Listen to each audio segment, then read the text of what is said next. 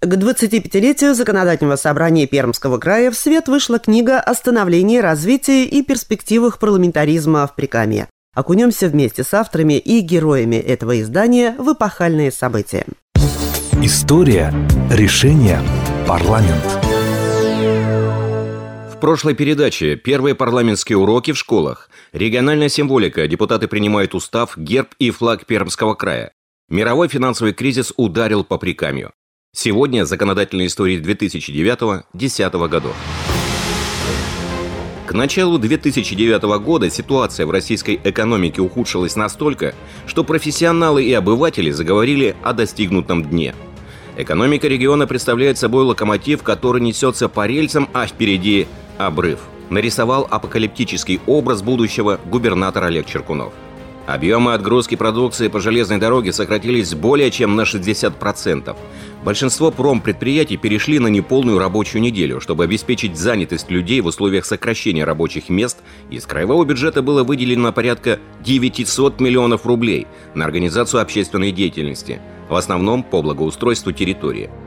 Ощущение неблагополучия в Пермском крае обострялось тем, что помимо финансово-промышленного, здесь разразился общественно-политический кризис – Поводом для конфликта между местной творческой интеллигенцией и властью стал пермский культурный проект. Столичный секонд-хенд, говорил о нем писатель Алексей Иванов. Белые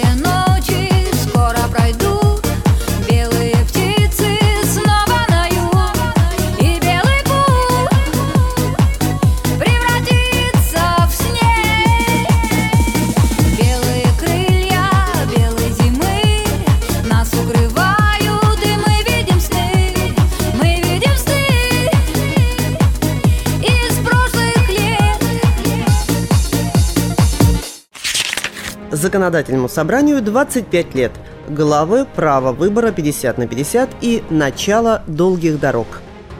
В августе 2009 года депутаты Законодательного собрания в первом чтении одобрили закон о выборах депутатов представительных органов власти в муниципальных образованиях Пермском крае. В соответствии с ним предлагалось наделить муниципалитеты правом проводить выборы либо по мажоритарной системе относительного большинства, либо по смешанной системе. Ну а вслед за отменой выборности губернаторов фактически отменялись выборы глав муниципалитетов.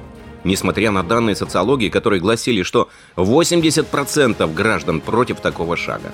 Но, как это часто бывает с непопулярными реформами, ее начали проводить в тот период, когда экономика и социальная сфера начали оправляться после ударов кризиса 2008-2009 годов.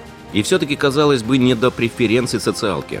На повестке поддержка экономики – вспоминает депутат Законодательного собрания Пермского края первого созыва Сергей Клепцин. На мой взгляд, все-таки конфликта какого-то интересов не было, потому что все равно, приходя в законодательное собрание, вне зависимости, в первый кто-то созыв пришел, как я, или у ряда коллег уже был опыт работы в предыдущие созывы, все равно все понимали, что социальная поддержка граждан, особенно вот в такие непростые годы и, и монетизации, и каких-то кризисных явлений, она всегда была, на мой взгляд, все-таки на первом месте для депутатов. Может быть, конечно, в кулуарах и обсуждались какие-то сложности, связанные с перераспределением статей, с тем, что надо все равно значительную долю бюджета зафиксировать социальной поддержки. С кем из коллег мы не общались, когда готовили эти поправки, я бы не сказал, что вот какое-то было отчуждение, отторжение, сопротивление. Вопрос шел в другом, в распределении, скажем так, и определении социальных групп,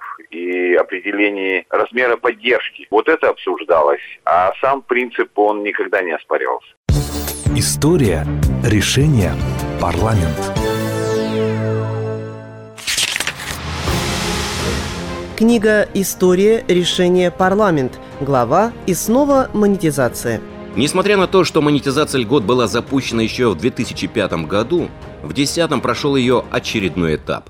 На этот раз в сфере ЖКХ. В законодательном собрании Пермского края создана рабочая группа, занимающаяся совершенствованием регионального закона о замене льгот денежными выплатами. В соответствии с новыми нормами, вместо скидки в 50% по услугам ЖКХ, льготники стали получать единовременную денежную компенсацию в размере 417 рублей – как и большая монетизация, эти изменения были восприняты льготниками неоднозначно, хотя и более спокойно. Уже стало ясно, что пути назад у этих процессов нет. Законодательному собранию края 25 лет. Глава «Начало долгих дорог». Конец 2010 года ознаменовался чередой кадровых решений, сыгравших значительную роль в дальнейшей жизни Приками.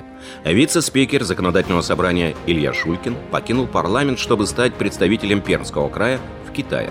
Теодор Курензис стал художественным руководителем Пермского театра оперы и балета. Глава Перми Игорь Шубин досрочно уходит с поста и становится представителем Пермского края в Совете Федерации. Слушайте в следующей передаче. Очередные выборы в законодательное собрание Пермского края, но уже по смешанной системе. Материнский капитал и бесплатные земельные участки повысили рождаемость в Пермском крае. И приход нового губернатора. Встретимся через неделю. История решения парламент.